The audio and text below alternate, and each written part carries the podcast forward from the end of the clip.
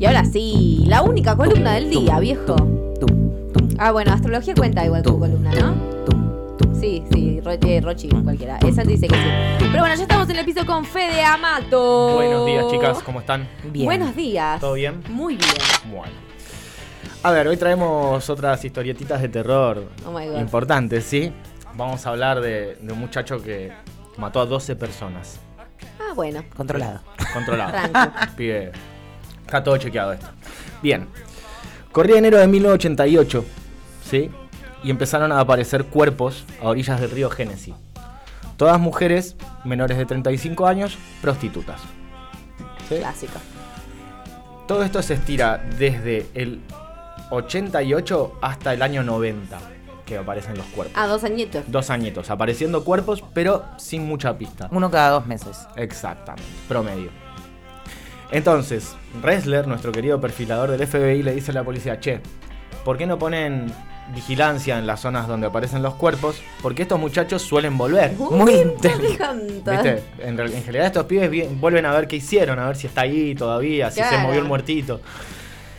Así que el 3 de enero de 1990, un helicóptero patrullaba la zona del río y ven flotando el cuerpo de una mujer y a pocos metros un auto estacionado con la puerta abierta y un tipo que se sube al auto y arranca. Acaba de pasar. listo. Está ahí. Modulan a las motos que estaban patrullando y les dicen que frenen este auto. Cuando lo frenan, el tipo se identifica como Arthur Shawcross. ¿sí? Arthur. Arthur. Arthur. El muchacho estaba manejando con la licencia de conducir vencida, Eh, ¿sí? Ah, y así te agarran. qué macana. Claro, pero le dice a la poli que estaba vencida porque no había tenido tiempo de reno- renovarla porque había estado preso hasta hacía poco. Ah, me quedo muy tranquila igual. Entonces, con esta información, la policía, ¿qué hace? Venía a acompañarnos a la comi, charlemos un rato, de última te vas. Cuando llega a la comisaría, cuenta que estaba en libertad condicional desde 1984 porque había matado a dos niños. Una nena, un nene de 10 años, que se llamaba Jack, y una nena de 8 años. ¿Sí? Pero ¿en qué circunstancias? Ya, Porque ya. tipo, o sea, digo, porque una cosa, o sea, igual de mal, ¿eh? no estoy justificando, Sí. pero una cosa es tuviste, por ejemplo, un accidente automovilístico Mm, y no. mataste a alguien, y otra cosa es que los asesinaste a sangre fría. Bueno, bueno, ahora vamos a ir a esto. Yo lo que voy a decir, Ampliaremos. Ampliaremos. Yo lo que sí quería decir es que del 84 al, 80 al 90 Sí. tuviste 6 años para renovar la licencia, papi. No era No, pero estuvo en cana otro momento más en el medio eh, por incendios y, y cositas así, medio vandalismo. Ok. Sí, sí. Eh, y ahí se comió ser. cinco años más. Ah, Claro, lógico. Eh, el tipo fue condenado a 25 años, ¿sí? Por los crímenes de estos dos nenes que hablamos antes. Cumplió 15 y lo largaron. Ah, una banda igual. Sobre estos crímenes, declararía. Me habían invitado a una fiesta familiar y me disponía a salir cuando un niño golpea mi puerta preguntándome si quería ir a pescar con él. Le digo que no puedo, cierro la puerta y salgo por la puerta trasera de mi casa. Paso por un campo en dirección al centro comercial y escucho que el niño me seguía. Cuando me di vuelta, se cayó en un charco de agua y le dije que me deje en paz. Me contestó que él va donde quiere y yo no podía frenarlo. Así que siguió caminando y a los pocos metros el nene se cae en otro pozo de agua. Y este tipo se da vuelta para decirle, che, volvete a tu casa, déjame en paz. El nene le vuelve a contestar lo mismo, así que perdí los estribos y lo golpeé en la cabeza. El niño cayó al suelo, yo seguí caminando. Más tarde, cuando llegué a, la ca- a mi casa, la madre del niño vino a preguntar por él y le dije que no lo veía desde la mañana. Cuando le pegué en la cabeza. Claro, no le dijo eso. No, obvio, claro. Omitir no es mentir. Dios mío. A los cuatro días fui al lugar y vi que seguía ahí. Lo cubrí con hojas y me marché. Volví a los pocos meses y solo había un esqueleto. Ah, no, nadie lo buscó igual, ¿qué onda? No, no lo encontraron, estaba Claro. como ahí. Eh, el forense que hizo la autopsia dijo que la declaración no coincide con el análisis y que se presumía que habían abusado del nene también. Claro. Obvio. Cuando le preguntan por la niña, dijo que era una nena que estaba muy desarrollada, que parecía más grande y que estaba pescando. La secuestré, la llevé hacia el bosque y abusé de ella por 10 minutos. Luego la estrangulé con mis manos y dejé el cuerpo ahí. Confesó. Ese lo confesó. Ah, Ese dijo sí. la verdad. de Eso última. confesó porque estaba. Ya está. Ya está. Eso ya estaban juzgados. Declaró que trabajaba en un restaurante preparando ensaladas y esto hizo saltar las alarmas.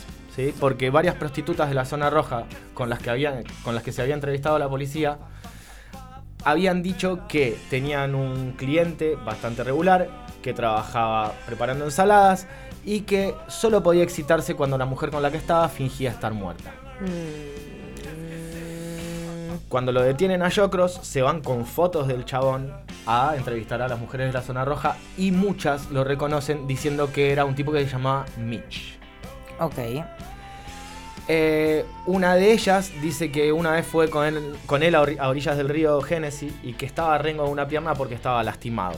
Y que a los pocos días de eso lo vio irse con una de las chicas que después fue encontrada asesinada. Listo, está. Bueno. Las huellas de neumático que se habían encontrado alguna vez en alguna de las escenas coincidían con el, el Honda Celebrity que. con el Chevrolet Celebrity que tenía él. Así que le piden permiso para registrar el auto. Cuando registran el auto, encuentran abajo del asiento del acompañante un arito que pertenecía a la mujer que habían encontrado en el río cuando lo vieron desde el helicóptero. Ya. Listo. Ya está, amigo. Así que llegamos acá al 4 de enero y él confiesa haberla matado, pero dice que fue en defensa propia, porque ella intentó robarlo y cuando él se dio cuenta ella lo atacó. Entonces él la, la ahorcó No, y la dejó tirada. Claro. La dueña del auto que el tipo manejaba era su amante. ¿Sí? Así que la policía la llama para preguntarle Claro, ¿qué onda? ¿qué onda con esto que está en tu auto? Entonces ella dice que le prestaba el auto todo el tiempo a Jocross y le dice al tipo que por favor diga la verdad y que no la deje pegada en esto porque ella no tiene nada que ver. Entonces Jocross pidió por favor la presencia de su esposa. Ah, porque claro, esta era su amante. Era la amante, claro. Está bien. Llega la esposa y él le dice, ¿recuerdas esa noche que llegué con rasguños en la cara y alrededor de los ojos? Me vi obligado a hacerle daño a una chica. El detective le dice, chabón, sabes que no fue así, así que sí, la verdad, y confesar. Entonces ahí Jocross pide que le muestren todas las fotos de las chicas desaparecidas y empieza a poner en una pila a las que conoce y en otra pila a las que no conoce. ¿Sí? Hasta que llega la foto de una chica negra y se queda pensando, pensando, pensando y dice que no la conoce porque él nunca había estado con una chica negra. El policía presiona más y le dice que bueno, que sí, que él había estado parado en un, en un semáforo, que esta chica fue corriendo hacia la ventanilla y pasó la cabeza por la ventanilla, obviamente para ver si levantaba el cliente. Y el Obvio. tipo subió la ventanilla y la agarró el cuello con la ventanilla del auto. La soltó, la agarró con las manos, la ahorcó, la metió dentro del auto y la tiró en el río. Bueno, o sea, eh, una patología de, de- de- de decir que todo fue en, en defensa propia. Es rarísima esa parte. Después, en otras declaraciones, el tipo lo que dice es que, por ejemplo, a una de las mujeres que mató, la había contratado, estaban a orillas del río a punto de tener sexo y la mujer estaba indispuesta. Y eso lo enfureció y la mató. A otra dijo que había doblado la palanca de cambios del auto con la pierna teniendo sexo en el auto y eso lo enojó y la mató. ¿sí? O Entonces, sea, la mecha muy corta tenía el señor. Exacto.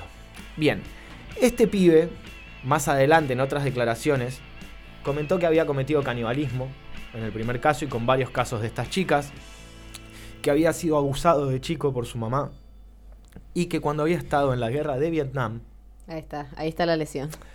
eh, él había matado dos mujeres, les había cortado la cabeza y las había estaqueado para dejarlo como advertencia para el enemigo.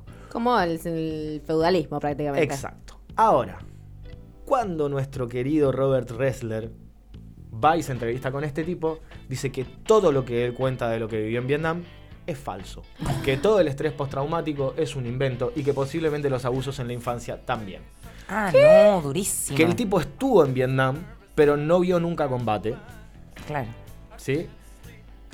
Pero bueno, la cosa es que mientras estuvo en Vietnam, estuvo expuesto a una cosa que se llama agente naranja, que es un herbicida que se usaba para desmalezar la selva y encontrar al Vietcong, que se demostró que es responsable de malformaciones, enfermedades, retraso mental y un montón de problemas en la población vietnamita que quedó tipo, Claro. más de un millón de afectados. Claro. A este muchacho lo que le produjo fue un tumor en el lóbulo frontal derecho. Ahí está. Ahí tenés. Eh, y ahí se explica un poquito esta cosa de su comportamiento súper impulsivo y súper sí. chispa. El tipo se enoja, te mata. Bien. Ahora, Sí, sobre todo porque cuando lo describe él cree que eso es razonable, que digamos que, que está dando una excusa válida. exactamente. Eh, él, a ver, él sabe lo que cometió, por eso es imputable, porque él comprende la criminalidad, la criminalidad de los actos, lo que no puede es controlarlos. Claro. ¿sí? Eh, el tipo terminó preso, lo condenaron a 250 años de prisión.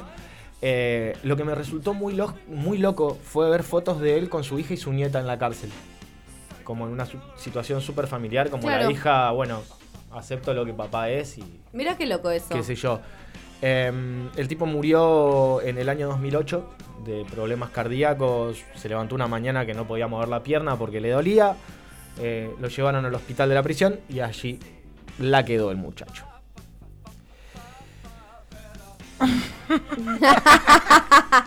Les dejo esa inquietud. Les dejo esa inquietud. Dejo esa Wow, inquietud. eh, durísimo, claro, este un tipo, de nuevo, siempre volvemos al tema de la salud mental, ¿no? Salud mental, exactamente. Y otra vez esto del lóbulo frontal y las lesiones en el cerebro y el abuso de chicos y qué sé yo, ¿no? Hoy justo estaba mirando a la mañana un, un documental de HBO que se llama Loco no demente.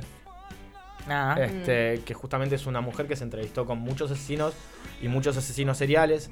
Y lo que dice es, si nosotros juntamos una predisposición a la enfermedad mental, más una infancia de abuso, más algún evento algún traumático. que otro agente externo, tenemos un potencial asesino en las manos. ¿Entendés? Porque la mina parte de la premisa, ¿por qué yo no mato? Claro. Claro, porque ahí puedes generar todos unos disposi- dispositivos de prevención. Exacto. Eh, estos tipos, Tremendo. viste como que en su fantasía, ese coso diabólico que son, es un poco un mecanismo de protección contra todo el maltrato que tuvieron antes. Y es que si estuviese más, de lo mismo de siempre, ¿no? Pero si estuviese formalizado de alguna manera que la salud mental es parte básica de la salud de cada uno, le podés prevenir estas situaciones, podés tener a la gente tratada. Totalmente. Este, en este caso en particular, un fabulador más Un que otra cosa, ¿no? Eh, Muchos años después del arresto lo entrevistó una mujer que estaba haciendo un documental sobre el canibalismo. El tipo confesó haber comido cuerpos, pero a rolete, y era, es todo mentira. Es el mentira. tipo nunca, nunca consumió carne de ninno de esos cuerpos, jamás. Claro, no, no no, a los a cadáveres nadie. que se encontraban no se encontraba con esos signos. Él tampoco, simplemente claro. eh, estrangulaba, ni siquiera había una situación de, de sangre, ¿viste? Claro, de esta la relación sangre. que tienen otros asesinos con la sangre y, y la violencia así. Era simplemente las ahorcaba en un brote de, de- de ira, básicamente. Claro, ¿no? Como que asesinada a través del enojo y la ira, o sea, como rápido, efectivo en el momento, sin mucho más mambo que el hecho de sacarse la- el enojo. Un poco lo que se dice también es que el tipo era impotente, no se sabe, se supone que el tipo era impotente y que eh, la satisfacción sexual llegaba a través de estrangular, Claro. porque no había otra. Pero bueno, este es otro de los muchachitos con una lesión cerebral que mata a montones y montones de personas en un país que no se hace cargo de la salud mental, que deja libre a un tipo que mata a dos nenes y lo deja salir a los 15 años. Claro. y- Y después sí, fue y sí. mató 12 más. y después fue y mató a 12 más. Y si no lo agarran, mata a 100. O Sí, sea, olvídate, está toda no la vida. tiene- no hay límite en esta gente. Y no tenía pera también. Hermosos muchachos. ¿Y no tenía pene, dijiste? Pera, pera. Espera. No sé, mira. No, mirá. Pero tiene pinta de ser un abuelito bueno, míralo. Para mí tiene una cara de psicópata que no puede más. No, miralo. Grande cara de mirá. abuelito bueno, dejate Ahí joder. gordito, ahí gordito es un abuelito que te lleva a Temaiken, boludo, dale, no me. Chascomú. No. A deshacerte de un cuerpo en la ¿eh? jaula de los leones, ¿no? Claro. Te tira vos a los leones, tomá, te Mira qué dice. lindo los leones, Tiki. Chao. Para mí Un tiene hijo una, de sí, puta. una Sí. cara un poquito. Un, Bien. un sinister más. Tremendo. Bueno, y así los dejamos el martes, ¿no? Como para ahí surfear la ola, chicos. Gracias, Fede. Gracias, Fede. Gracias como a ustedes, siempre. chicas. Espero que puedan dormir bien este, y que no tengan pesadillas con esta gente hermosa que les traigo.